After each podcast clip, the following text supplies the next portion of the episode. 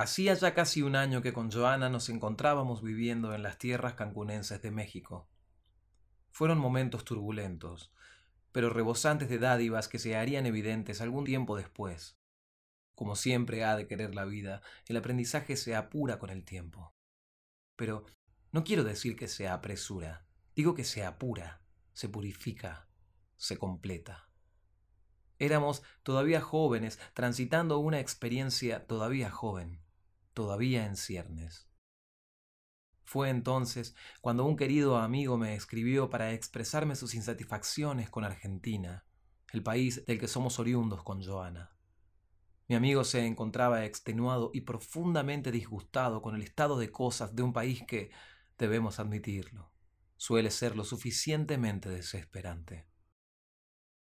Mantuvimos una brevísima correspondencia, cuatro cartas en total. La última de ellas, esta carta que les ofreceré a continuación, no obtuvo respuesta formal. Digo, nos comunicamos por otra vía para expresar nuestros pareceres y así nuestro intercambio epistolar se vio reducido hasta el olvido. En su última carta me decía, Quizás tu señor padre es uno de los que viene ilustrando el clima de frustración colectiva que venimos respirando últimamente.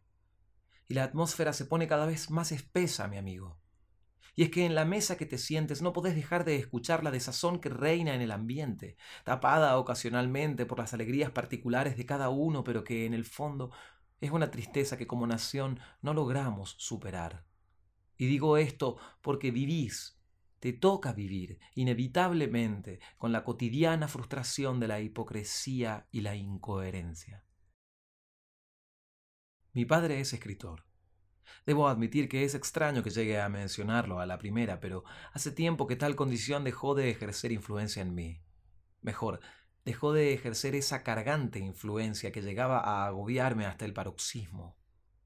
Será, si ustedes quieren, tema para un futuro episodio, ¿por qué no? A mi amigo le contestaba desde el corazón, procurando elevar mi voz para llegar a la suya y así cantar al unísono. Podría decir, al menos eso deseo, que logré retenerlo, y lo estoy diciendo en cursiva algún tiempo, pero lamentablemente luego de dos años ha determinado retirarse a ese que yo llamo el exilio voluntario. Mi amigo deja mi país natural y yo he vuelto para quedarme. La vida entraña designios inescrutables. La vida es poseedora de dominios inalcanzables. Tan solo ella se permite la libertad de ser impredecible. Tan solo ella no se teme a sí misma. Tan seguros de sí propios están los senderos del devenir. Yo le cantaba a mi amigo, procurando entonar el mismo sentimiento. ¿Acaso lo hayamos hecho? ¿Acaso tal cosa sigamos haciendo, aunque sus caminos transiten otras costas y a mi abrazo le falte un compañero?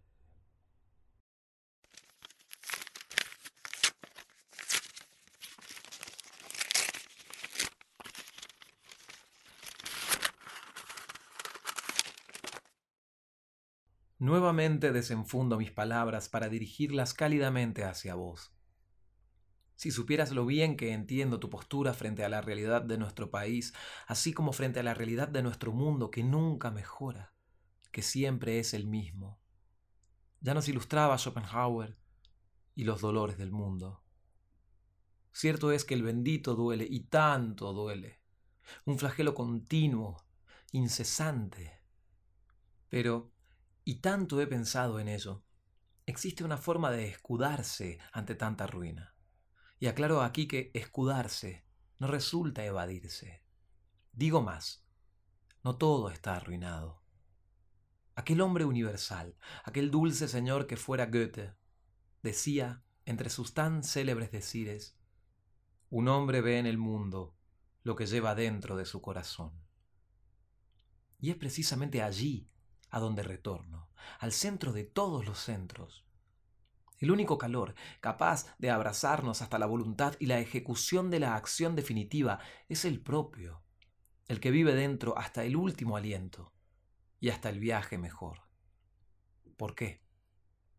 porque en él viven las respuestas, que son todas.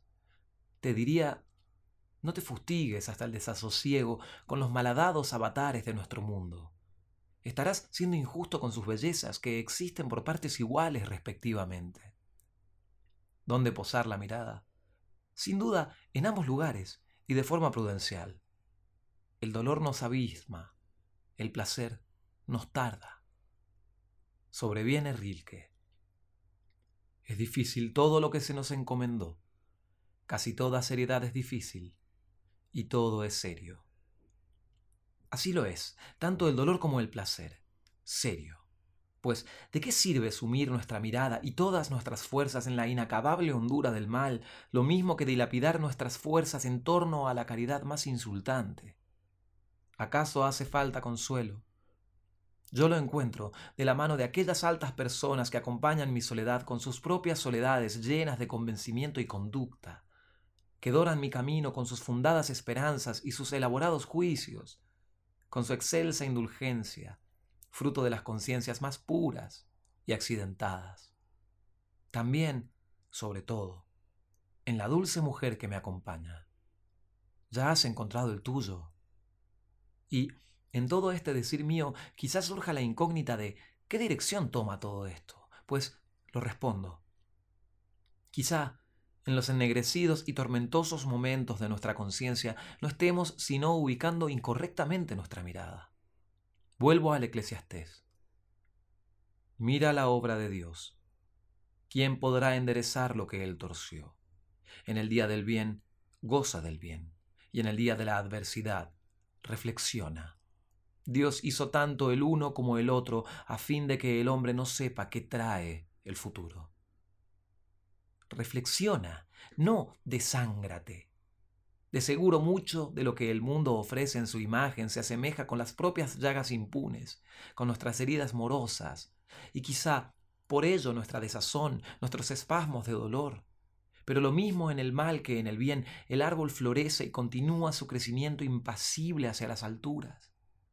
Y hay tanto flores para la adversidad como las hay para la bonanza, y el mundo es uno solo. Hay allí quien dice, muere gente. Pero yo digo, también se nace. Y nuevamente replica, muere el pobre. Y yo contesto, el pobre se ha vuelto próspero. ¿Y qué de todo aquello es más justo? No es sino una compensación, una avenencia entre los extremos. Todo sucede en armonía, aunque desconozcamos su perfecto opuesto. Y he aquí que la noche precede al día y viceversa. No vivas en la noche. Ya sumidos en ella estamos las más de las veces. El regalo de nuestro mundo es el día, día que no existe más allá de él. Un día que se ha inventado para nosotros y nuestra dulcísima pantalla celeste. Benditas almas las que poblaran la tierra, pues saborean el dulzor del sol en su justa medida, junto con sus inacabables prodigios. Se nos ha brindado el día regalo milagroso e inefable. La noche es un recuerdo del universo y nuestra correspondencia, pero nunca podremos entenderla. Sus límites son insaciables. Nuestros límites nos ciñen a la tierra. ¿No será por ello que nos aferramos lascivamente a sus infortunios y suertes? No vivas en la noche. Sí, podremos explorarla, pero manteniendo correcta distancia y justa claridad, como si de un obsequio indescifrable pero necesario se tratase. Lo mismo con la tanta muerte que no entendemos. Pero es que antes no entendemos la muerte. Más, quisiéramos desterrarla para siempre. Cegar la muerte. Vaya oxímoron.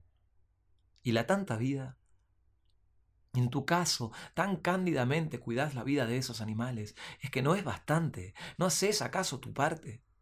¿Cómo ha de ser menos importante que cualquier otra tarea? Serán tareas importantes las que encierran el corazón del trabajante. Que los embates de los indominables vientos se presentan funestos. Entonces, que resistir sea tu bandera. De nuevo me sirvo de un amuno. No llegará muy lejos, de seguro, quien nunca sienta cansancio y cánsate hasta las penas, pero no desistas, que aquello no justificará nunca tu tarea. Si en tu senda correcta ves entorpecido el camino a causa de las muchas otras torcidas, pasa sobre ellas como si de incómodas pero pasajeras piedras se tratase. ¿Qué se te importa a vos de las otras tantas sendas si llevas un camino seguro? Y seguro es porque llevas en él tu corazón. Pues, ¿acaso llevas en él tu corazón? Ha de ser siempre aquella la pregunta para tu servidor. Allí, a donde busques todas las respuestas, que todas las tiene.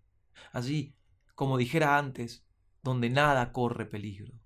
Al centro de todos tus centros, a la correcta mirada del mundo, a lo que mora por dentro, a lo que clama indulgencia, a tu corazón, que nunca deje de latir, que sus latidos inspiren otros tantos, que se avive con el día, que no tema a la noche, que no viva en la noche, porque ha de venir otro día, siempre otro día.